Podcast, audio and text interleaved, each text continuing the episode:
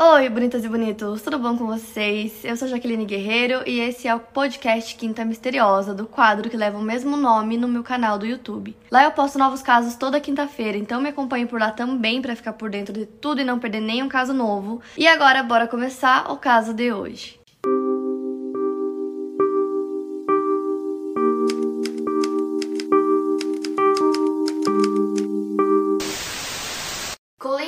Nasceu em 31 de dezembro de 1956 em Eugene, Oregon.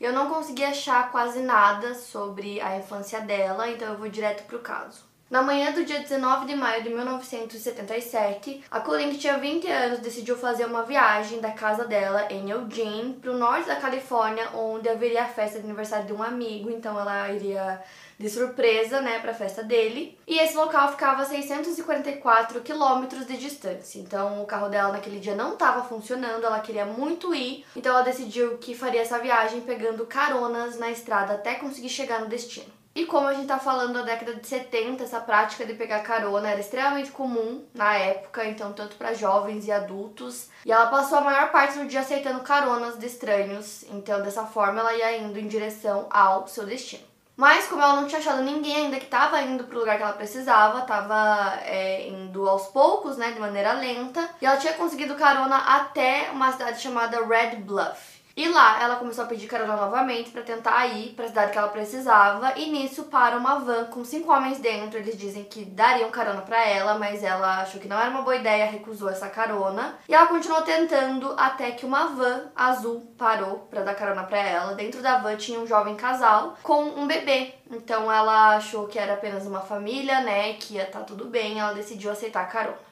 No entanto, ela conta que quando ela já estava dentro do carro, o homem, né, que estava dirigindo, ele não parava de olhar para ela pelo espelho e ela disse que o olhar dele era estranho. Ela começou a ter uma sensação de que alguma coisa não estava certa. Uns 5, 10 minutos mais ou menos depois que ela pegou essa carona, é, eles pararam a van em um posto de gasolina para abastecer e nisso a Colleen resolveu ir no banheiro e ela conta entre aspas. Uma voz me disse para correr, pular pela janela e nunca mais olhar para trás. Mas aí eu me acalmei, calei meus medos e voltei pro carro. Nesse momento que ela volta pro carro, ela percebe que tinha uma caixa de madeira muito estranha junto com ela no banco de trás e essa caixa não estava ali antes. Ela não sabia é, o que era essa caixa, né? Então ela achou meio estranho, mas ela acabou ignorando. Então eles continuam a viagem, passam alguns minutos e aí eles perguntam se tudo bem para ela, se eles pararem para observar umas cavernas. Então ela disse que tudo bem, se não fosse demorar muito, estava tudo bem fazer essa parada. Então, nesse momento que eles param o carro, é, fazia só meia hora que eles estavam dirigindo com ela junto. E aí ela conta que ele para a van em uma estrada bem é, afastada, uma estrada que não tinha mais nenhum carro, estava bem vazia. E os três descem do carro, então ela vê a mulher com o bebê caminhando em direção a um lago que tinha ali próximo. E aí o homem também desce do carro, passam alguns minutos, ela começa a achar estranho porque eles não voltam pro carro, até que o homem volta e nisso ele entra no banco de trás super rápido, ele coloca uma venda nos olhos dela, ele ameaça ela com uma faca e fala para ela não fazer nenhum movimento. Aí ele pega aquela caixa que tava do lado dela, a caixa hum, era muito pesada, tipo, pesava uns 9 quilos. Ele abre a caixa, coloca na cabeça dela e fecha. Então, era uma caixa que ele mesmo fez e era projetada para caber a cabeça de uma pessoa. E assim a pessoa não conseguia ouvir nada, não conseguia ver nada, era prova de som, então ela conseguia ouvir tipo, muito pouco. Ela tava vendada também, então não conseguia ver praticamente nada. Então, se ela gritasse, provavelmente ninguém ia conseguir ouvir. É, ela conta que essa caixa também era muito escura, muito abafada, era difícil respirar e que ela era muito quente. Então, alguns segundos se passam e ela escuta é, a mulher voltando pro carro com o bebê e logo depois é, o carro dando partida e voltando para a estrada. Então o homem dirige de volta para Red Bluff, que fica ao norte do Vale Central, na Califórnia. E aí ele chega na casa deles, eles tiram ela do carro, ela ainda estava vendada, e aí eles colocam ela no porão. E é aqui que esse caso começa a ficar extremamente pesado, até difícil relatar para vocês. Chegando no porão, ele tira as roupas dela e ele prende os braços dela em tipo umas vigas no teto, então ela fica presa pelos braços e aí tinha tipo uma caixa nos pés dela. E aí ele tirava essa caixa, então ela ficava suspensa pelos braços. É, e tudo isso vendada. Ela conta que foram momentos muito dolorosos, que ela estava presa daquele jeito, e que enquanto ela estava chorando pedindo por ajuda, é, o homem tava chicoteando ela. Nisso ela tava vendada, mas ela conseguia ver muito pouquinho assim por baixo da venda e ela disse que viu uma revista aberta que tinha foto de uma mulher que estava presa exatamente da mesma forma que ele prendeu ela. Ela conta que foi tipo uns 10, 15 minutos assim. E aí ele coloca uma caixa embaixo dos pés dela para ela poder descansar um pouco. E nisso ela conta que ela escuta a mulher entrando no porão também e que ela e o homem começam a ter relações ali na frente dela enquanto ela ainda estava presa. E aí depois disso ela conta que ela ela tava tão atordoada, ela apanhou tanto que ela acaba perdendo a consciência e quando ela retoma a consciência dela, ele desprende ela e coloca ela dentro de uma caixa que era tão apertada que ela tinha que ficar encolhida. Depois disso, ela disse que foi acorrentada pelos pulsos, que ele colocou aquela caixa novamente na cabeça dela, ele tinha tirado no momento que eles colocaram ela no porão, e que ele deixou ela acorrentada lá naquela caixa maior encolhida e saiu do porão, deixou ela lá no primeiro dia. Os sequestradores da Colleen eram Cameron, de 23 anos, e Janice, de 19. Então, contando a história deles, em 1973, a Janice tinha 15 anos de idade e ela era uma adolescente muito insegura, inocente e ela sofria de epilepsia. Foi nessa época que ela conheceu o Cameron Hooker, que tinha 19 anos, e a Janice foi criada por pais extremamente rigorosos que não deixavam ela fazer nada, assim, nem coisas muito normais de adolescente. Então, é, não deixavam ela usar vários tipos de roupa, tipo shorts, não deixavam ela usar biquíni na praia, ela não podia ir em encontros, ela mal podia sair de casa. O Cameron era um jovem muito quieto, mas quando ele conheceu a Janice, ele convidou ela para um encontro e ela disse que ele teria que pedir para os pais dela porque eles nunca tinham permitido que ela saísse de casa antes. Então ele vai até a casa dela, em poucos minutos ele consegue convencer os pais da Janice a deixarem que ela vá ao encontro com ele. E aí eles vão nesse primeiro encontro. Não demorou muito para ela perceber que ele era um sádico sexual, apesar de que na época ela não sabia o que era isso ou o que isso significava. E basicamente é quando a pessoa usa o ato de infligir sofrimento físico ou psicológico em outra pessoa, né? No caso, na vítima. E como ela não tinha conhecimento nenhum e era o primeiro namorado dela, ela achava que todas aquelas coisas que ele fazia, que ele pedia, eram coisas normais. Já ele percebeu logo de cara que ela era muito inocente e muito fácil de manipular, então meio que ela ia aceitando tudo porque ela achava que um relacionamento era aquilo que ela estava tendo com ele. Então, no dia 18 de janeiro de 1975, eles se casam e um tempo depois ele diz que quer ter uma escrava sexual que no caso seria a Janice, só que ela queria ser mãe. Então eles fazem um acordo que ela seria para ele o que ele queria e que assim ela poderia engravidar. Então, cerca de quatro anos depois, o nível de crueldade do Cameron com a Janice só aumentava, ela não suportava mais. Então ele disse que ele queria ter outra escrava sexual e o acordo deles era de que o Cameron não poderia ter relações com essa escrava. O que a Colleen não sabia quando ela aceitou aquela carona naquele dia era que o Cameron Hey, it's Kaylee Cuoco for Priceline. Ready to go to your happy place for a happy price? Well, why didn't you say so? Just download the Priceline app right now and save up to 60% on hotels. So, whether it's Cousin Kevin's Kazoo concert in Kansas City, go Kevin, or Becky's Bachelorette Bash in Bermuda, you never have to miss a trip ever again. So, download the Priceline app today. Your savings are waiting. Go to your happy place for a happy price. Go to your happy price, Priceline. Nutria essa fantasia doentia e enxergou nela uma oportunidade de concretizá-la. Então, agora que eles tinham sequestrado a Colleen, a Janice pensou que o sofrimento que ela passava e todas as torturas, enfim, tudo que ela passou durante aqueles anos, seriam transferidos para outra pessoa. Então, no dia seguinte ao sequestro, ele retirou aquela caixa da cabeça da Colleen e amarrou ela, tipo, pelos braços, pelas pernas em uma espécie de mesa, assim, tipo um hack e ela ficou lá presa dessa forma até o dia seguinte. Primeiros dias que ela tava no cativeiro, ela conta que ela tava muito ansiosa, muito nervosa e que o Cameron às vezes levava a refeição para ela e que um dia ela simplesmente não conseguiu terminar essa refeição e que ele ficou irritado por conta disso. Então ele amarrou ela e a chicoteou. Ela teve que terminar a refeição obrigada e assim que terminou, ele colocou ela de volta no rack. Nos primeiros 7 a 10 dias, ela era mantida nua o tempo todo. Ficava sempre acorrentada e sempre utilizando aquela caixa na cabeça. No começo ela não foi abusada, mas ela era atormentada por imagens perturbadoras do casal o tempo todo. Os pais da Colleen moravam em Riverside, na Califórnia, e eles recebiam uma ligação de um dos colegas de quarto da Colleen que morava em Eugene, Oregon, dizendo que ela tinha dito que iria para lá, mas que já faziam dias e que ela nunca tinha chegado. Então os pais dela vão até lá Eles reportam o desaparecimento dela em vários departamentos de polícia pelo caminho, já que eles não sabiam aonde ela tinha, né, ido pela última vez. E aí a polícia meio que começou a investigar, só que eles não conseguiam encontrar absolutamente nada, porque ela tinha desaparecido sem deixar rastros. Então, nos cinco meses que se seguiram, a Colleen ficou amarrada, vendada e amordaçada no porão. Ela não tinha nem a chance de tentar escapar. O Cameron acabou construindo uma caixa menor, que parecia um caixão, para que ela pudesse ficar deitada.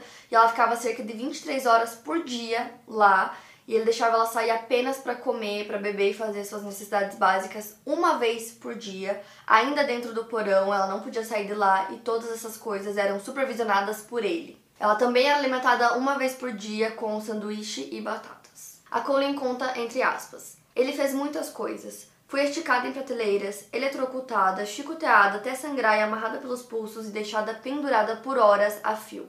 Até o final de 1977, ela foi mantida dessa forma no cativeiro. Até que em meados de janeiro de 1978, já faziam nove meses que ela estava presa em cativeiro, é, o Cameron e a Janice descem no porão com uns papéis na mão e eles dão para ela ler. E basicamente o que ele levou para ela era um contrato de escravidão. Gente, sim, é bizarro. E aí nesse contrato dizia que ela teria que basicamente ser dele para sempre, o seu corpo, sua alma, ela tinha que fazer tudo que ele mandasse e que assim, se ela aceitasse, ela teria um pouco mais de liberdade, não precisaria ficar presa no porão o dia inteiro. Ela também dizia que ela não podia falar não para ele a partir do momento que ela assinasse o contrato, que tudo que ele pedisse, que ele mandasse, ela tinha que obedecer, não podia dizer não para nada. Obviamente, ela não quis assinar. É, e eles usavam várias formas assim de terror psicológico com ela, então eles deixavam uma foto na frente dela para ela ficar olhando essa foto por horas, que era a foto de uma garota que eles disseram que foi a vítima antes dela e que o corpo dela nunca foi encontrado. E para conseguir deixar a Colleen cada vez mais aterrorizada e para fazer com que ela obedecesse ele em tudo que ele falasse, o Cameron começou a falar sobre uma organização que ele fazia parte que se chamava The Company.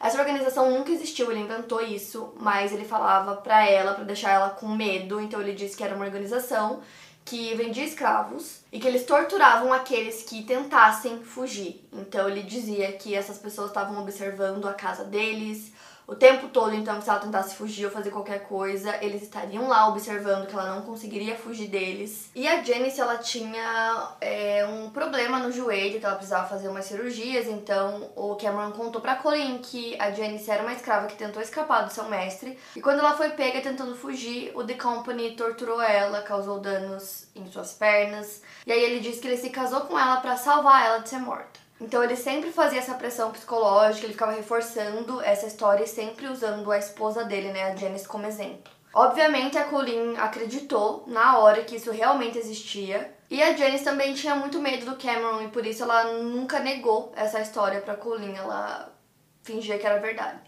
E esse contrato que ele levou para ela assinar, ele foi copiado de um jornal clandestino. Nesse primeiro momento, como eu falei para vocês, a Colleen não quis assinar, ela se recusou, mas ele disse que era melhor que ela assinasse, porque senão é, algum representante do The Company estaria esperando por ela. Como ela estava com muito medo, ela assinou o contrato em lágrimas, morrendo de medo que acontecesse alguma coisa com ela ou com a família dela. Ao assinar esse contrato, ela passou a ser chamada de K.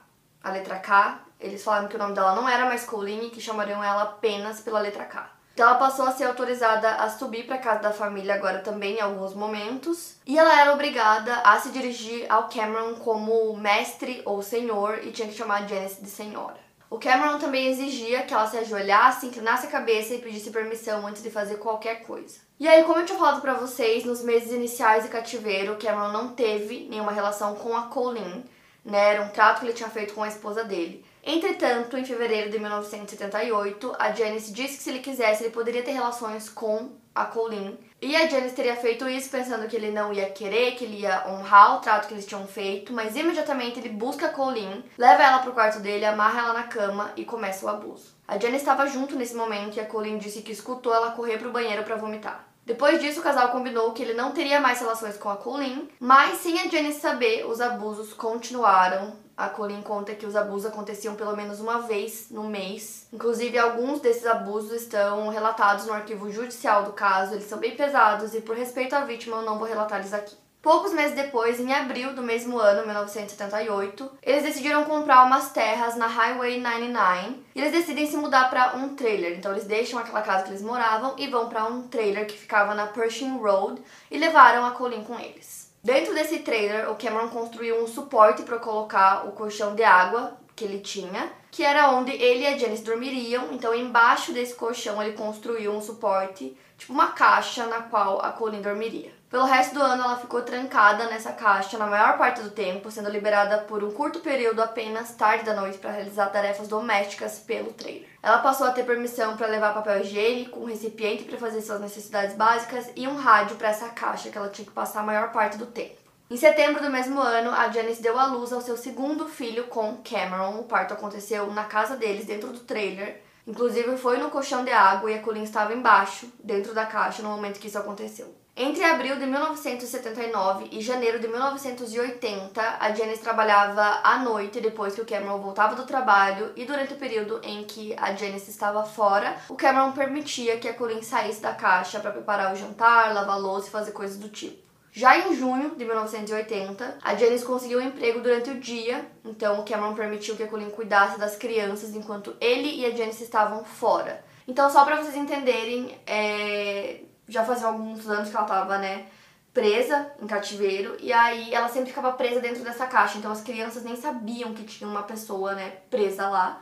E aí, a partir desse momento que eles começaram a trabalhar no mesmo horário e ela ficou cuidando das crianças, as crianças achavam que ela era babá e que depois ela ia para casa dela, eles não faziam ideia que ela estava lá. E essa dinâmica aconteceu de junho de 1980 até fevereiro de 1981, quando Cameron falou pra Janice sair do trabalho dela que ele achava melhor ela voltar a ficar em casa porque ele queria colocar a Colleen de novo na caixa por mais tempo. Então ela tinha é, uma certa liberdade, né, durante esses meses que ela estava sozinha em casa, ela poderia ter feito alguma coisa. Porém, como eu disse pra vocês, ela tinha muito medo da The Company, que ele falava para ela o tempo todo. Então era uma coisa que ele tava sempre citando, sempre dizendo que eles estavam observando, que eles estavam ali, que se ela tentasse escapar, ela não ia conseguir porque ia ter alguém esperando por ela, que eles machucariam ela, toda a família dela, que eles sabiam da vida dela inteira. Então era uma coisa que ficava na cabeça dela o tempo todo. E por tanto medo que ela sentia do The Company, ela não nem tentava fugir. Né? Então é muito difícil pra gente tentar entender essas coisas, mas a gente tem que tentar pensar também que a gente não consegue nem se colocar no lugar dela porque a gente nunca passou por uma situação assim. Então ela tinha muito medo, já fazia muito tempo que ela estava presa e ela se adaptava ao que precisava ser feito para conseguir sobreviver, né? E por muito medo que acontecesse alguma coisa com ela ou com a família, ela não tentava fugir. Até que Cameron decide cavar um buraco enorme na propriedade com a ajuda da Colleen. A Janice ficava de guarda porque ele tinha mandado ela ficar ali observando. E eles forraram esse buraco com blocos de concreto e foi um projeto que demorou cerca de dois anos para ser concluído. E lá dentro ele construiu como se fossem instrumentos medievais de tortura e a Colleen achava que agora ela com certeza iria morrer. E a Jenny sabia de tudo, absolutamente tudo que acontecia lá, menos dos abusos. Então já nessa época o Cameron dava um pouco mais liberdade para Colleen, ele deixava ela cuidar do jardim da propriedade e deixava ela sair para correr pela vizinhança. E ela explica que quando ela saía para correr, ela olhava os vizinhos e pessoas na rua e homens dentro de carros e ela tinha certeza que era alguém do The Company. E ela ficava aterrorizada com a ideia de que eles fossem fazer alguma coisa contra ela ou contra a sua família. E por conta de todo esse terror que ele causava nela, ele tinha certeza que ela não iria escapar. Então, em 1980, a Colleen já tinha 23 anos, ela estava desaparecida há dois anos e meio. E foi nessa época que o Cameron falou para ela que ele a amava. Ela sabia que não era verdade, mas ela achava que se ela fingisse que acreditava no que ele estava falando, ele trataria ela melhor. Ela disse que amava ele também, não por ser verdade, mas por estar grata por ele ter dado pelo menos um pouco de liberdade para ela. Então ela conta que ela foi conquistando essas liberdades aos poucos, conforme ela obedecia tudo que ele falava é, então ele ia dando essas liberdades para ela como forma de recompensa. Até que um dia ele deixou ela ligar para a família dela como presente de Natal. E ele estava ao lado dela durante a ligação e ele disse que se ela fizesse qualquer coisa errada, ela ia se arrepender. Então ela consegue finalmente falar com os pais dela depois de todos esses anos, né? E aí, quando ela liga, eles ficam muito felizes em ouvir a voz dela, em saber que ela estava bem, né? Eles estavam procurando por ela por todos esses anos, mas como eu falei pra vocês, não tinham pistas, não tinha nada. Então, por ela ser é, uma jovem adulta, a polícia achava que ela tinha fugido, que ela tinha se mudado para outro lugar e que ela estava bem, o que acontece muito né, nos casos. Então eles começam a fazer várias perguntas para ela, né? Que perguntam onde ela tá morando, o que aconteceu, o que ela tá fazendo, e ela não podia responder essas perguntas, não podia contar a verdade. Então as respostas dela são muito vagas. E aí o pai dela conta que ele percebeu que tinha alguma coisa meio esquisita, até no tom de voz dela que tava diferente, não parecia é a filha dele. Inclusive, na época, o pai dela conta que era muito comum que jovens fugissem de casa para entrar em cultos, que era uma coisa que estava acontecendo muito, e eles acreditavam que ela tinha feito exatamente isso. E aí, em 1981, no ano seguinte, já iam completar três anos do sequestro, o Cameron disse pra Colleen que a The Company liberou que ela fizesse uma visita para a família dela e aí ele precisava testar a obediência dela, a lealdade dela, então ele dá uma arma na mão dela, manda ela colocar na boca e puxar o gatilho para testar se ela realmente é, obedeceria né, as ordens dele. Ela obedece, a arma não estava carregada, ele fez isso só para testar realmente até que ponto ela iria. Posteriormente, ela relata que ela não sabia se a arma estava carregada ou não, que ela simplesmente obedeceu né, as ordens dele, que era o que ela sempre fazia. Ela disse que era a forma, a única forma de sobreviver. Então eles fazem uma viagem em 20 de março de 1981 para visitar os pais dela, que, como eu disse, moravam em Riverside. E aí no caminho ele para em Sacramento, ele fala ah, que é a sede da The Company eles querem fazer testes em você, querem fazer um teste com detector de mentiras. E aí ela começa a ficar muito nervosa e aí ele sai do carro, deixa ela lá. Ela tava extremamente nervosa, com medo de que ela fizesse teste, desse algum problema que ela fosse punida por isso. E aí ele volta dizendo que eles decidiram que ela não precisava mais fazer o teste. Então, a caminho da casa dos pais dela, ele começa a falar várias coisas para ela, tudo que ela pode, que ela não pode falar.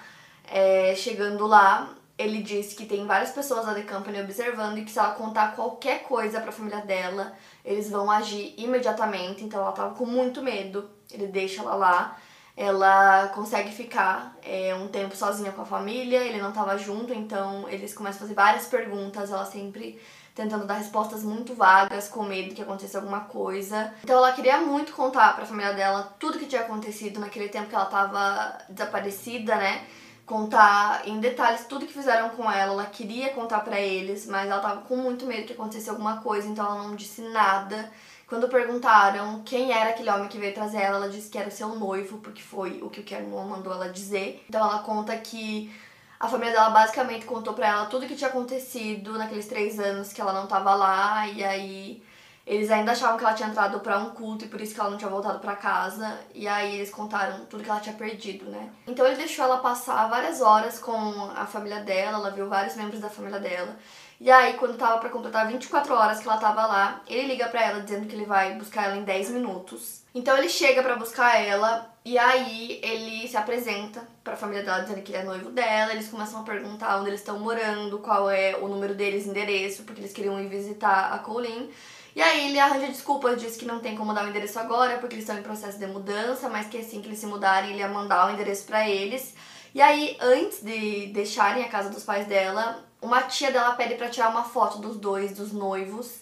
Então ela tira essa foto e depois disso a Colleen volta com ele pro trailer. Chegando lá, a Janice não estava em casa, então ele abusa da Colleen, depois prende ela de volta naquela caixa embaixo do colchão e ela fica lá pelo resto da noite. Nessa época ele deixava ela fazer algumas ligações para a família dela de vez em quando. Ele dizia que a The Company sempre estava ouvindo todas as ligações, não só essas, mas todas as ligações que ele fazia. Então ele sempre ficava ao lado dela, dizendo que ela não podia contar a verdade, não podia falar nada, mas ele deixava pelo menos ela ligar para falar com os pais de vez em quando. Em abril de 1982, a Janice precisou ficar internada porque ela tinha que fazer uma nova cirurgia no joelho. E nesse mesmo ano, Cameron admitiu para ela que quando ela saía, ele amarrava a Colleen em diversas superfícies e que ele também abusava dela. A Janice não gostou de saber disso, ela ficou muito chateada e ficou magoada. No fim do mesmo ano, a Colleen foi colocada naquele buraco que ele fez na propriedade, que era forrado com concreto. Era tipo uma masmorra que ela mesma ajudou a construir, né? Só que uma semana depois começou a chover muito e o buraco começou a encher de água. Então a Janice tirou ela de lá e colocou ela novamente embaixo do colchão de água. Três semanas depois, o Cameron coloca ela de novo na masmorra. Fazia mais ou menos uma semana que ela estava lá e o casal começou a suspeitar que uma criança tinha visto ela lá presa. Então ela foi colocada de volta na caixa embaixo da cama. Em janeiro do ano seguinte, 1984, a Colleen recebeu um pouco mais de liberdade, então eles deixavam ela passar mais tempo no trailer e ela tinha que dormir acorrentada no banheiro. E mesmo assim, depois de todos esses anos, ela ainda temia muito que a The Company fizesse alguma coisa com ela. Ela tinha muito medo, ela era aterrorizada por essa ideia. Em maio do mesmo ano, eles deixaram ela trabalhar, porque eles queriam que ela ajudasse a pagar as despesas da casa. Então ela foi trabalhar num lugar chamado King's Lodge, que era um hotel localizado em Red Bluff. Ficava a poucos quilômetros do trailer e lá no trabalho ela limpava os quartos. Então ela conta que não, não interessava para ela o que ela tinha que fazer no trabalho, só pelo fato dela não ter que ficar presa naquela caixa dentro daquele trailer com aquelas pessoas, para ela já era muito melhor. Às vezes a Janice levava ela pro trabalho e às vezes eles deixavam ela ir de bicicleta sozinha. Todos os pagamentos dela ela tinha que dar pro Cameron e ele dava para ela às vezes cerca de 20 dólares para ela poder gastar. Até que o Cameron conta para a esposa dele que ele estava com a ideia de construir uma nova estrutura, uma nova masmorra com o objetivo de manter até quatro pessoas lá. Essa história continuou a ser contada para Janice até agosto de 1984 e deixava ela muito chateada essas ideias que ele tinha. Em julho, o Cameron disse que ele teria relações com a Janice e com a Colleen em dias alternados. Nenhuma delas gostou da situação, obviamente, mas elas eram vítimas, né, de todas as manipulações e agressões dele. Então elas tinham muito medo de contestá-lo e obedeciam tudo que ele dizia.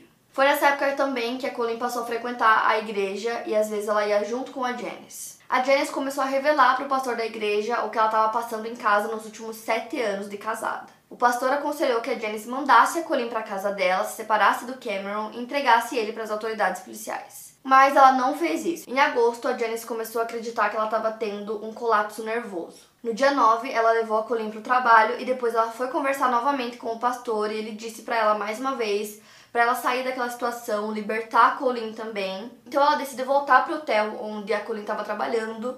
E aí ela chama ela para conversar e ela conta, depois de sete anos, que a The Company nunca existiu. Que era tudo uma invenção, que ela nunca fez parte disso, nunca tentou fugir da The Company, que nunca existiu e que ele inventou isso para que ela ficasse com muito medo e não tentasse fugir. A Colleen ficou extremamente em choque porque ela realmente acreditava que existia né, essa organização, ela estava inserida em uma situação de vulnerabilidade onde qualquer coisa que ele dissesse para ela, ela acreditava, né? Ela tinha muito medo do Cameron, então ela acreditou em tudo durante todos aqueles anos.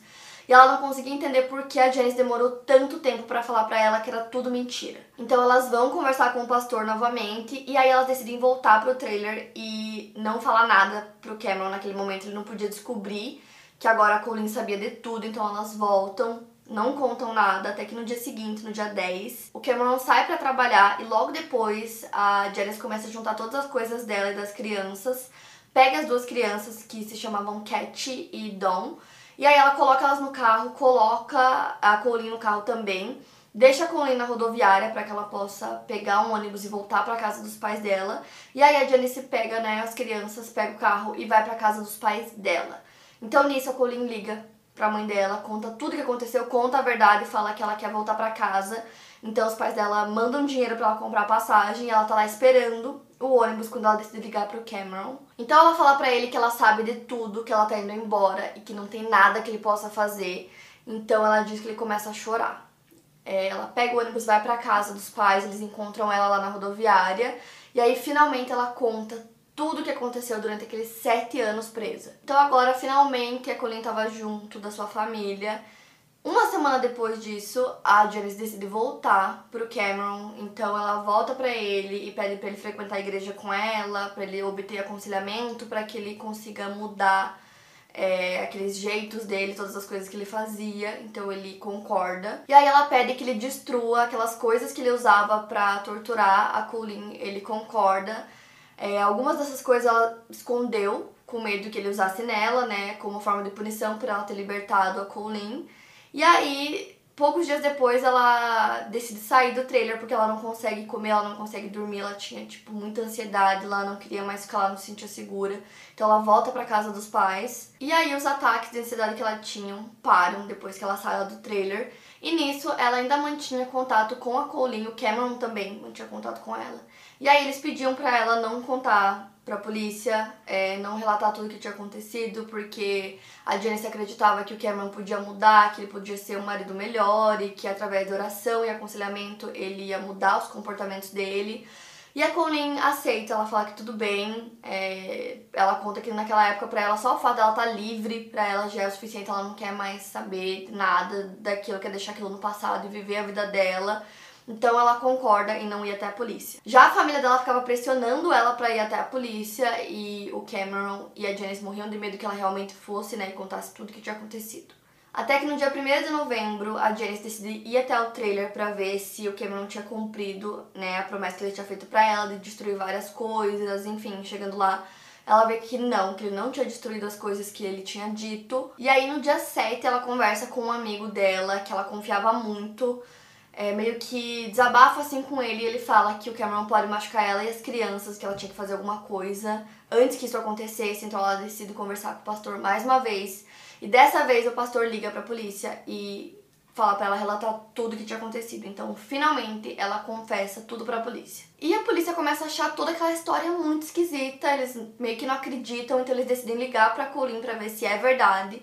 E aí ela confirma, diz que é tudo verdade, eles simplesmente não conseguem acreditar naquela história de que ela ficou presa por sete anos, praticamente todos aqueles anos dentro de uma caixa então, para eles, aquela história era tão absurda que eles ficam três dias conversando com a Colin para tentar extrair o máximo de informações possíveis para montar um caso. Então, no dia 22 de agosto de 84, eles prendem o Cameron e depois vão até o trailer, começam a juntar todas as evidências possíveis que eles consigam encontrar lá. É, e eles estavam procurando por alguma evidência que comprovasse que a Colin estava sendo mantida lá contra a sua vontade. Isso era muito importante, eles precisavam provar isso. O que a polícia não sabia era que depois da confissão da Janice, ela volta pro Cameron e os dois destroem várias coisas, várias evidências muito importantes, como por exemplo, é, o contrato que eles obrigaram a Colin a assinar, eles destroem tudo para que quando eles fossem lá eles não conseguissem encontrar muitas coisas. Então, assim, ao mesmo tempo que ela também era uma vítima, que ela também sofreu é, muitos anos antes da Colin, depois também com ameaças, enfim, ela também sofria, também era vítima ao mesmo tempo, ela também ajudou o Cameron em muitos momentos, né? Durante sete anos, ela se manteve calada, ela não contou pra Colin que era tudo mentira. Ela ajudou ele a destruir evidências. Então, assim, ao mesmo tempo que ela é vítima, é, não dá em nenhum momento para tirar toda a responsabilidade dela ajudando ele no crime, né? Então a polícia leva todas as evidências, né, as que eles conseguem lá no trailer e começam a investigar para tentar encontrar alguma coisa. E ele tinha muitas revistas e eles levam todas essas revistas até que no meio de uma delas tinha um negativo de foto de câmera.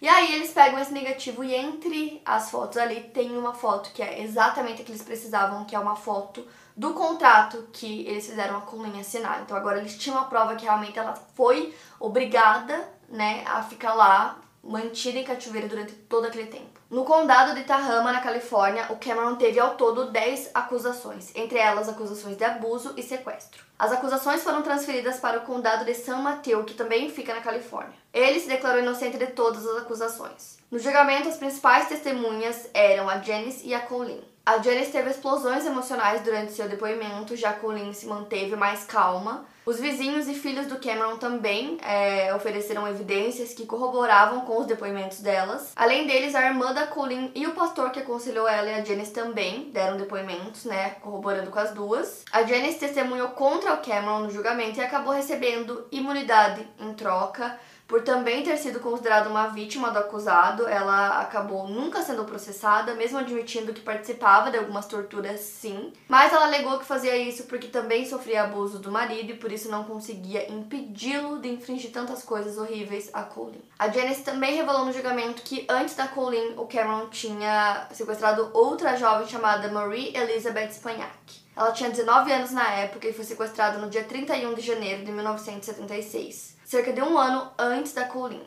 A Marie também foi capturada por eles enquanto pedia caronas em Chico, na Califórnia. A Janice relata que a jovem foi levada para casa deles em Red Bluff e que a Marie foi machucada fisicamente por Cameron, que eventualmente a matou. O corpo da jovem nunca foi encontrado e as autoridades não conseguiam encontrar provas suficientes para acusar o Cameron de ter cometido esse crime também. O tribunal de primeira instância admitiu mais de 100 provas físicas que foram apresentadas pela promotoria, incluindo a caixa que eles colocavam na cabeça da vítima, fotos da Colleen no cativeiro, uma cópia do contrato que ela assinou e também a caixa que ela ficou presa embaixo da cama. Uma parte dos testemunhos se contradiz, porque segundo a Janice, ela teria dito para Colleen sair anos antes. Ela disse que foi inclusive antes da Colleen ir para Riverside em 81. Ela teria dito para ela escapar E a Colleen teria respondido as seguintes palavras: Deus não quer que eu vá ainda. A Colleen negou tudo, disse que isso não era verdade, mas ela disse que o Cameron falou para ela que Deus havia colocado ela em seu caminho para que ele endireitasse sua vida. A Colleen estava muito calma durante o julgamento, em certos momentos ela não sabia explicar porque ela fez algumas coisas, então ela deixava que os experts explicassem por ela.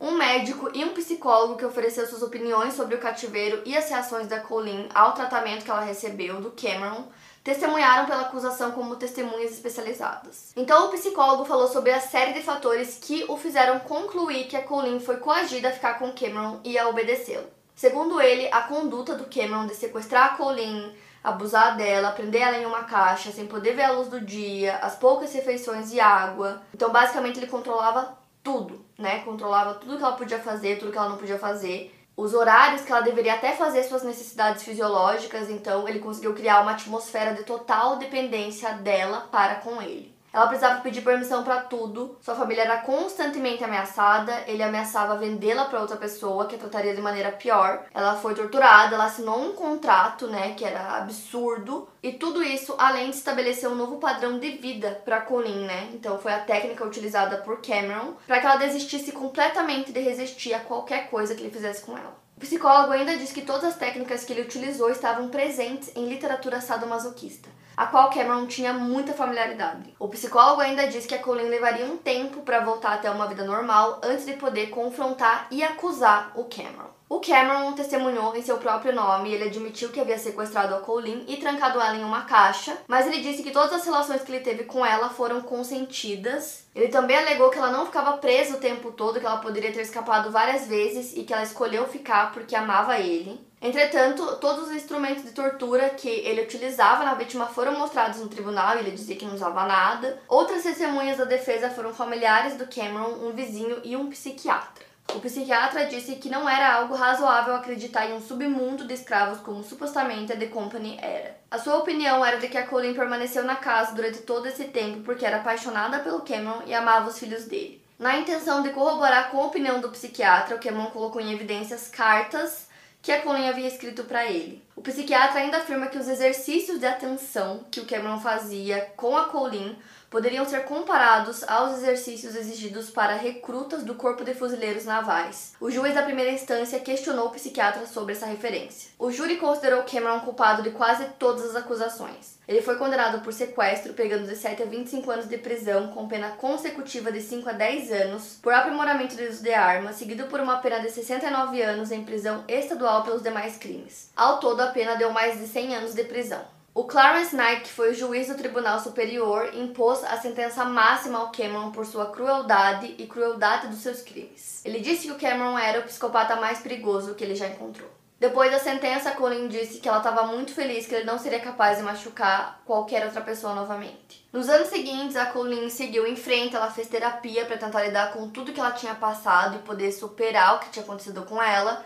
Ela se formou em contabilidade, teve uma filha, foi mãe e avó e atualmente ela ajuda mulheres que foram vítimas de abuso. Já a Janice relata que ela era espancada pelo marido, que desde o começo do relacionamento dos dois ela sofria abusos por parte dele. Ela conta que ela quis ter um filho mais tarde para evitar algumas das práticas que eram mais dolorosas para ela, e que foi aí que o Cameron teve a ideia de sequestrar alguém e essa pessoa seria a escrava dele. Seria alguém que não pudesse dizer não para ele. Então a Janice concordou para que, como eu falei, tudo que ela sofria fosse transferido para outra pessoa. Ou seja, eles planejaram tudo né, eles planejaram o sequestro, ela estava ciente de tudo, ela sabia tudo o que acontecia e, como eu disse para vocês, ela não foi condenada por isso. O Cameron está preso na prisão estadual da Califórnia.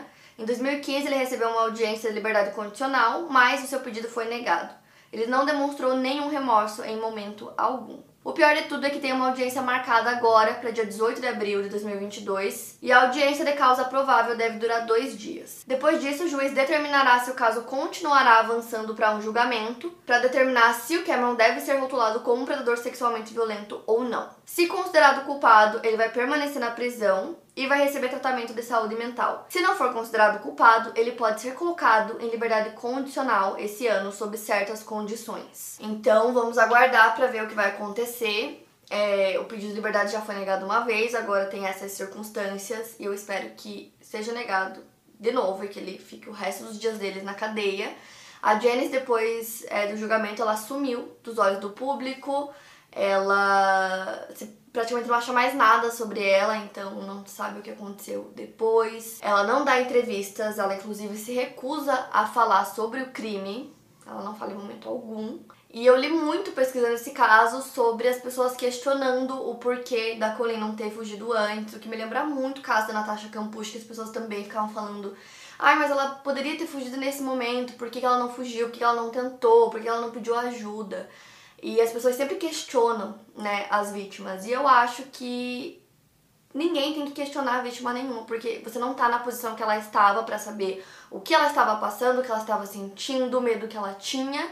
É, e para entender o porquê dela não ter feito alguma coisa. Tem inclusive algumas entrevistas no YouTube, eu vou deixar para vocês o link de um documentário que a Colin aparece várias vezes e ela relata muitas coisas que aconteceram com ela. E para mim é muito claro o porquê dela não ter tentado fugir antes. Ela sofreu todos os tipos de abusos possíveis, ela passou por coisas horríveis, então ela ficava presa o dia inteiro, 23 horas dentro de uma caixa, sozinha, no escuro, num porão.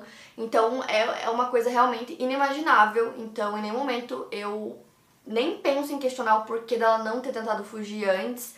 É, ele criou toda uma história na cabeça dela sobre uma empresa que fazia mil coisas e que se ela tentasse fugir, eles iam machucar ela e toda a família dela. Então, realmente, ela tava com muito medo. Simplesmente isso.